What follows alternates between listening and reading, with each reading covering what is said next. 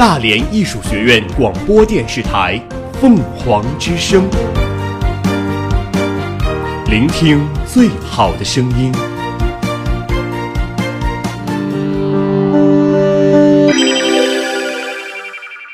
今日天气晴转多云，最低气温十三摄氏度，最高气温二十三摄氏度，东南风四至五级，空气质量良。我们我们一直在行走，我们我们一直在记录在，记录。我们用简短的语言涵盖大量的新闻。资讯。凤凰早新闻，凤凰早新闻，感受传播的力量。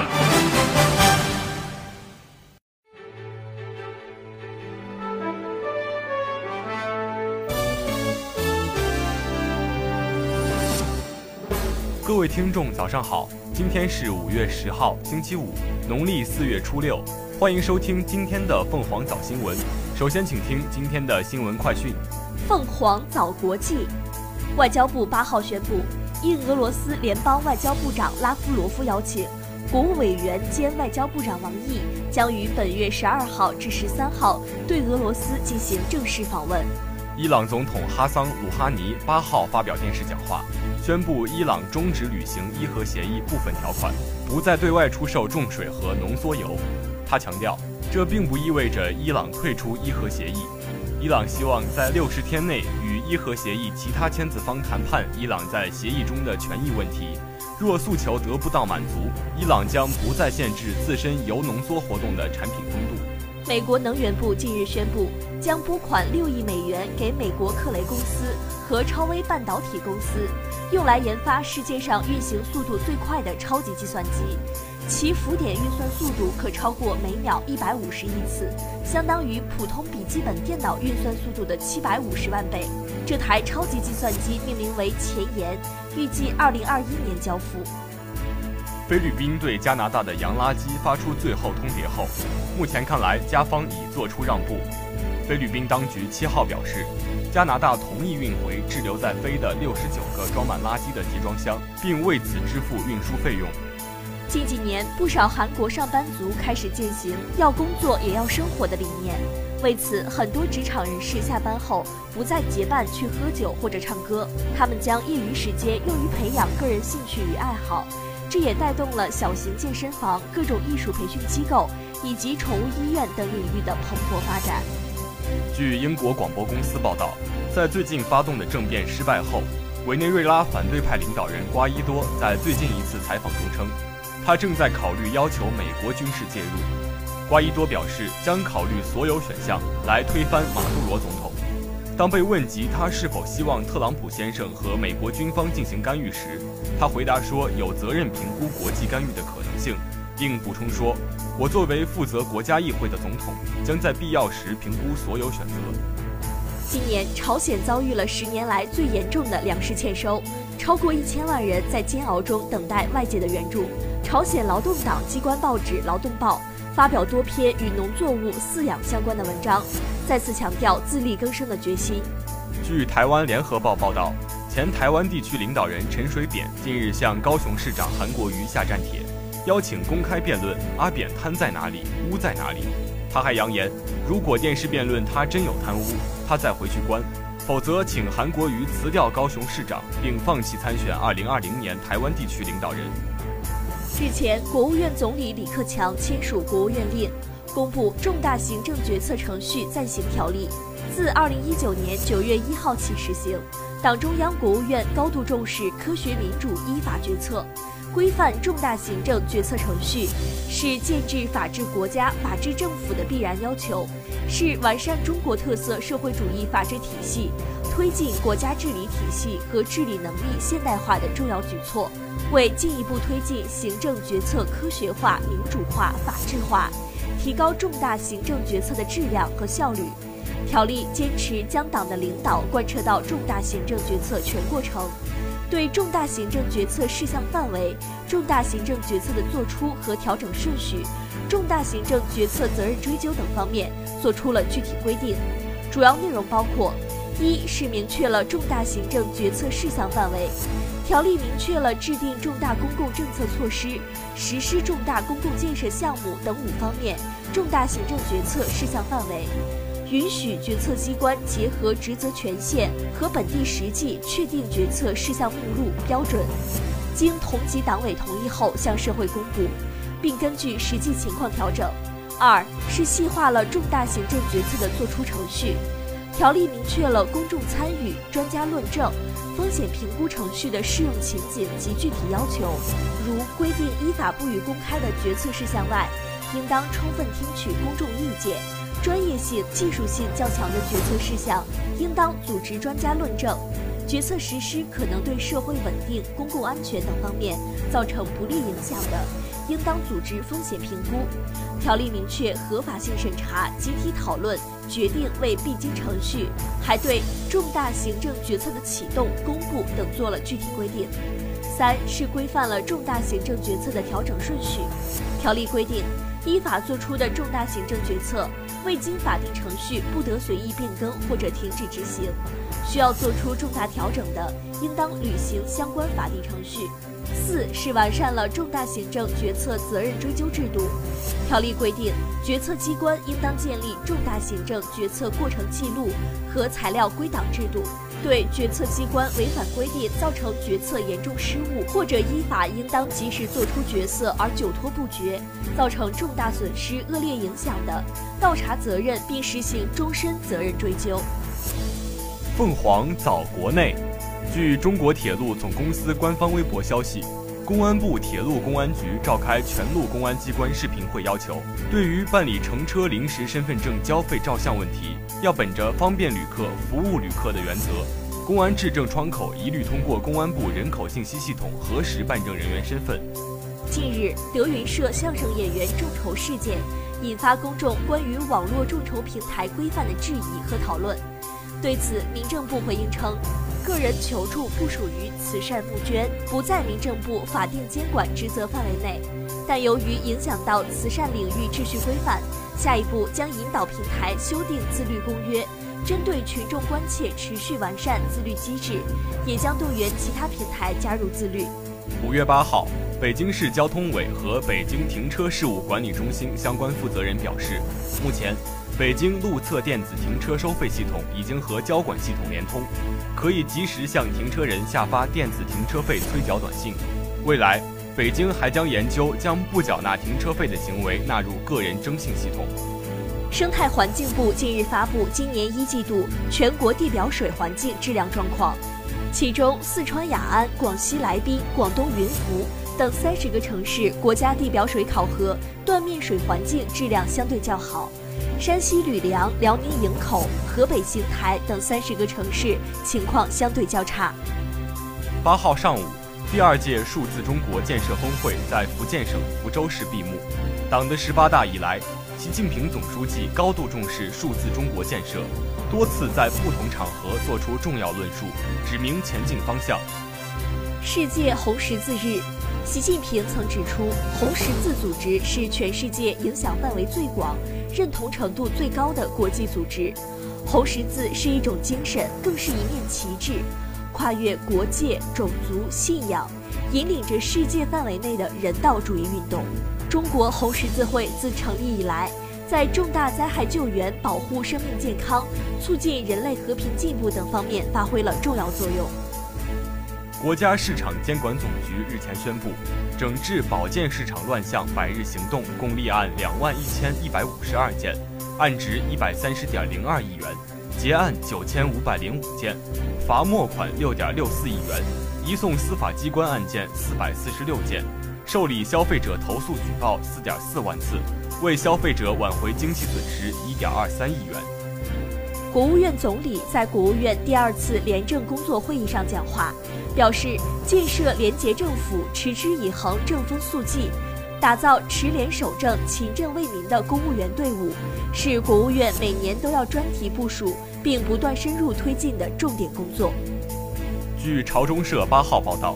朝鲜有关部门当天表示。朝鲜近日进行的火力打击训练属于朝鲜军队的正常训练，外部不应对此说三道四。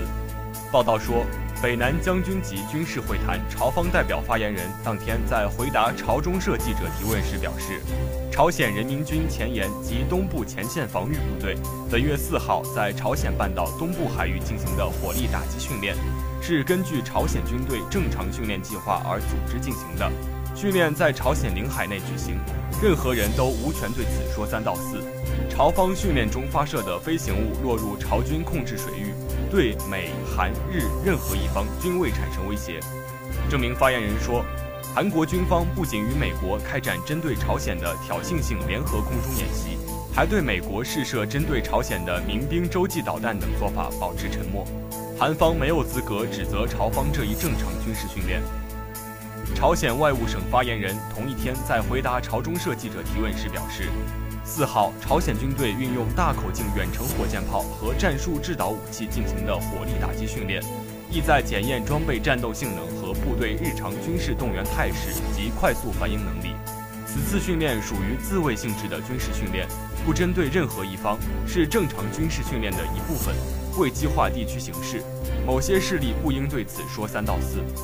据朝中社五号报道。朝鲜最高领导人金正恩四号指导了当天在朝鲜半岛东部海域进行的前沿及东部前线防御部队火力打击训练。金正恩对没有事先预告、突然组织的火力打击训练取得成功予以高度评价，对前沿及东部前线防御部队保持无论何时下达命令都可立即进入战斗的快速反应能力表示极大的满意。凤凰早民生，据教育部八号介绍，二零一八年。中国高校招生七百九十点九九万人，毛入学率已达到百分之四十八点一。二零一九年毛入学率即将超过百分之五十，实现高等教育普及化，高职扩招一百万，成为高等教育普及化的临门一脚，直接推动中国高等教育迈入普及化阶段。八号，记者从国家卫健委获悉，截至二零一八年底。全国注册护士总数超过四百万，占卫生专业技术人员近百分之五十，每千人口护士数达到三人，具有大专以上学历的护士近百分之七十，护士专业素质和专科护理服务能力不断提高。工信部八号发布通知，要求推动固定宽带和移动宽带双双迈入千兆时代，一百兆及以上宽带用户比例提升至百分之八十。四 G 用户渗透率力争提升至百分之八十，中小企业宽带平均资费降低百分之十五，内地与港澳地区间流量漫游费降低至百分之三十，移动网络流量平均资费降低百分之二十以上。八号，财政部公布二零一九年四月财政收支情况，一到四月累计，全国一般公共预算收入七万两千六百五十一亿元。同比增长百分之五点三，其中个人所得税收入三千九百六十三亿元，同比下降百分之三十点九。截至五月七号十七时，二十三个省份公布五一期间旅游数据，其中十五省份旅游总收入过百亿，包括四川、江西、河南、重庆、陕西、广东、山西、湖北、安徽等。四川以三百八十二点八三亿元位列第一。人工智能围棋对抗赛，国产星阵战胜比利时比拉林。金信说，人工智能是数据驱动的学科，围棋的数据公开可获取，又可以无限生成，因此围棋是一块很好的算法研究的试验田。在这个领域，对新的人工智能算法进行研究和验证，然后将新的算法应用到其他更具有商业和应用价值的领域，是一种非常好的创新模式。近日，车主发现检测场验车时间明显变长，等待时间较过去翻了两三倍，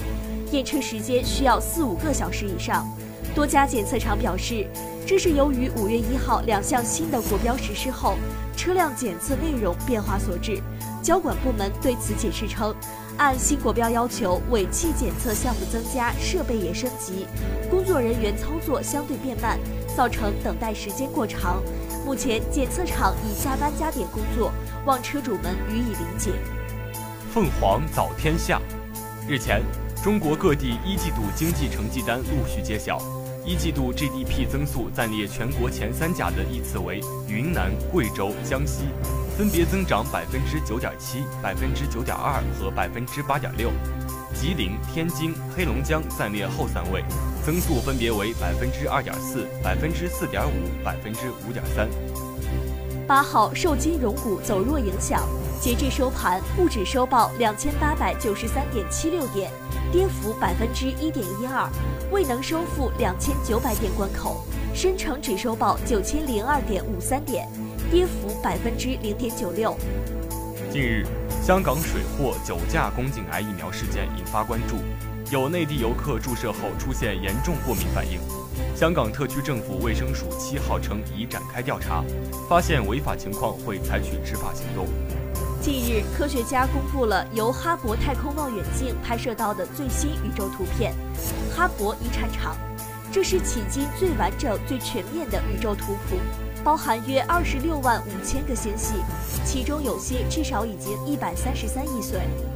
据国家发改委网站消息，近日，全国政策性粮食库存数量和质量大清查调度督导电视会议在北京召开。会议指出，粮食库存大清查启动以来，各地区各有关部门认真贯彻韩正副总理重要讲话精神，进一步提高站位、压实责任，统筹推动大清查各项工作有序开展。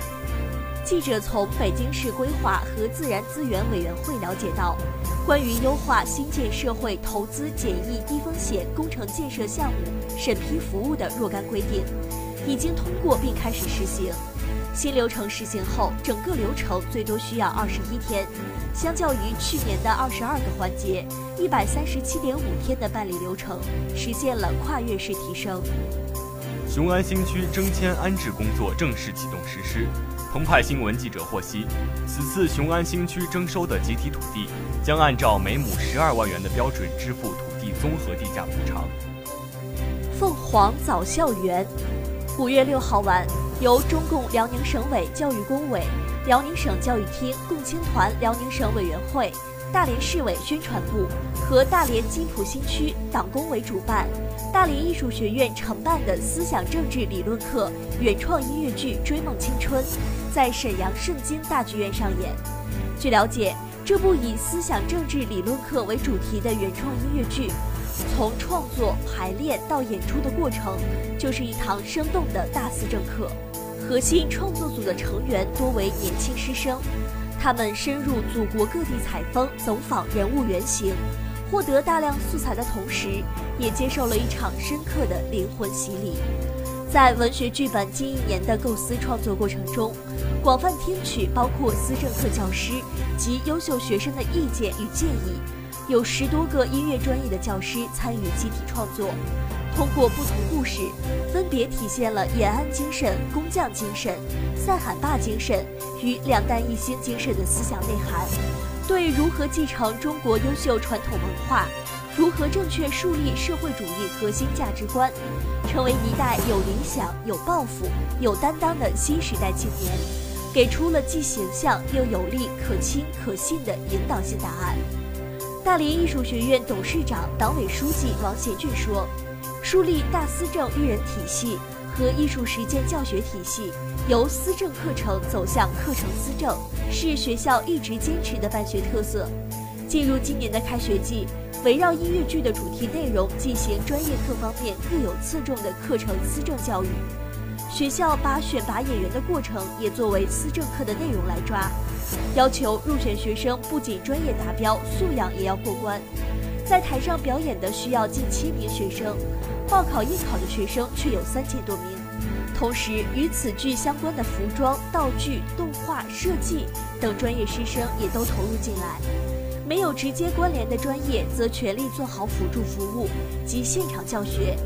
为了参与排练的师生深刻理解剧情内涵，学校马克思主义学院的教师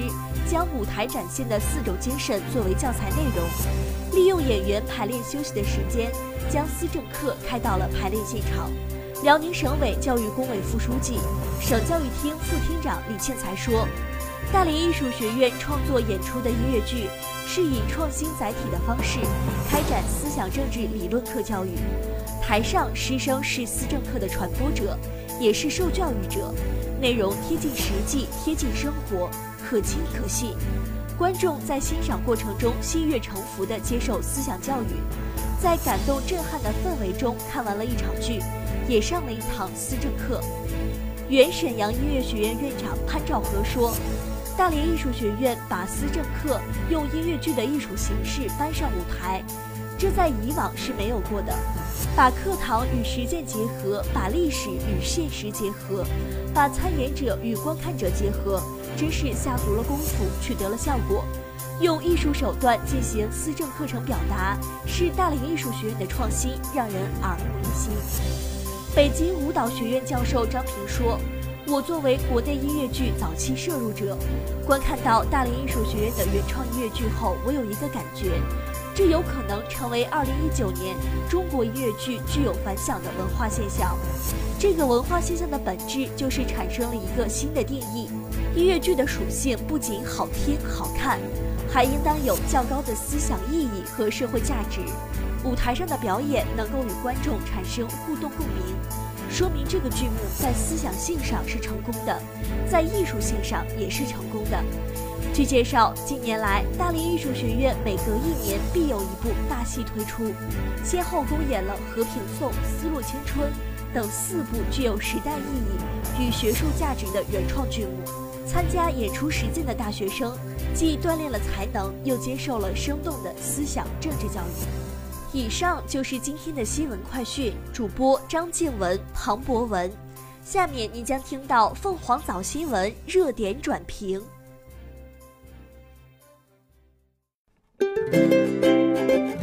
爱上这座校园，与大艺共同成长。爱上这座校园，与大艺共同成长。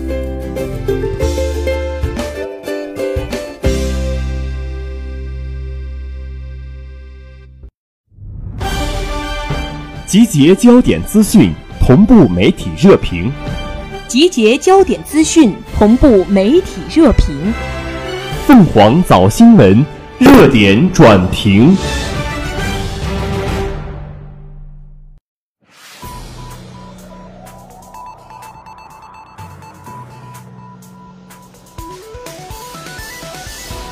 大家好，欢迎收听今天的热点转评。虚假病例加悲情文案，如此众筹正在杀死爱心。最近呢，德云社相声演员吴鹤臣家属众筹百万元，却被指隐瞒家产。此事一出呢，激起了千层的波浪。澎湃新闻记者暗访发现，有些卖家在网络上售卖虚假病例，并给记者发来一份广州某三甲医院的虚假病情材料，三百元一套。记者呢亲身测试，可通过众筹平台核审并筹到善款。除了虚假疾病诊断书、检查报告、入院证明等，有媒体报道呢，万能的卖家还提供代写众筹文章服务。用户呢提供部分虚拟信息后，写手呢改写并加上大量煽情的文字，一天仅售五十元。可以说，在互联网众筹背后，造假服务呢都已经形成了产业链。然而呢，当我们最需要平台站出来并挺直腰杆时，却发现对于信息的真实性。像轻松筹、水滴筹、爱心筹三家平台，他们的相关条约均声明，通过平台发布的任何信息，平台并不能保证其完全真实或完全准确。捐款人呢应理性分析，判决后呢决定是否捐赠资助。很显然，这是平台呢把自己的责任推脱给捐款人。捐款人呢如果有火眼金睛，那么还要平台做什么？其实呢这起事件说起来并不复杂。当前呢，舆情之所以不利于吴鹤臣的家人，根本原因就在于其众筹行为的并非必要，其事后言行呢亦有诸多不妥之处。在这个过程中，众筹平台水滴筹的核审管理也存在着诸多的问题。说白了呢，就是互联网平台概括起来，无非都是一个信用和信用握手的地方。平台最基本的职责就是保障这份信用，这是平台存在的价值和意义。如果平台呢只负责搭桥，不负责桥梁的质量，那么这样的平台还存在于什么意义呢？如果呢连这个最基本的信用都被消散，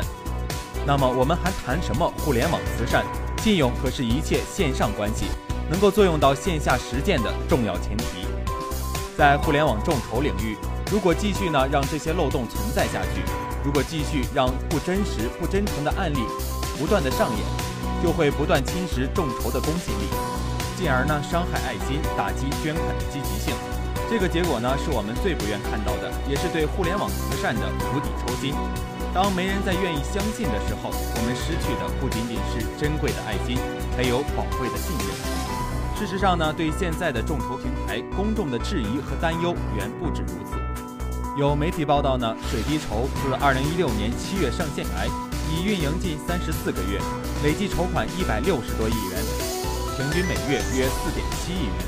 而公众捐款呢，并不是直接给发起者的账户中，需要平台呢保管一定的时间。如此巨额的流水是如何保存的呢？会不会被用于理财和投资，引发风险呢？这就遇到了和共享单车押金一样的问题。面对虚假病例加悲情文案，很多人呢可能会三观尽毁，表示再也不会在网上献爱心了。但是呢，有一点还是十分明确的，我们呢当然需要互联网慈善，我们也看到了它在我们身边发芽开花。无论呢是奉献爱心，还是遇困求助，它的诞生都为我们提供了前所未有的方式，而这也是未来慈善事业的必然方向。所以呢，我们当下的诉求不是因为呢他们出现了问题就一一废食，杀死一家家平台，而是敦促他们改进完善，更真实的、更高效的让爱心抵达最需要的地方。网络求助呢与借善款不同，它不要求受助者偿还。捐助与否、捐助多少，完全取决于施助者的意愿。支撑慈善行为的，并非任何责任或义务，而是整个社会助人行善的风气。如果这种风气被少数人的不当行为、一些网络众筹平台的制度漏洞所破坏，无疑是可悲的。我们无法呢要求每个人都做到诚实，但众筹平台理应通过制度约束众筹者，为诚信提供保障，如此呢才能让人们捐得更加安心、更加放心。而这次吴鹤臣事件呢，进入舆论场后，民政部呢介入并表示，会引导行业修订自律公约。的确呢，新事物的出现总要伴随种种问题和漏洞，需要不断去修复和弥补。每一次典型案例的曝光，都是对问题的一次集中、充满张力的展现。我们呢，只有正视并谋求改进，才能让新事物健康成长，才能让爱心越发的温暖明亮。好了，以上就是今天凤凰早新闻的全部内容。我是主播吕兆一。如果您想了解更多的新闻资讯，请在蜻蜓 FM 上搜索“大连艺术学院”，可以同步收听我们的节目。我们下期再见。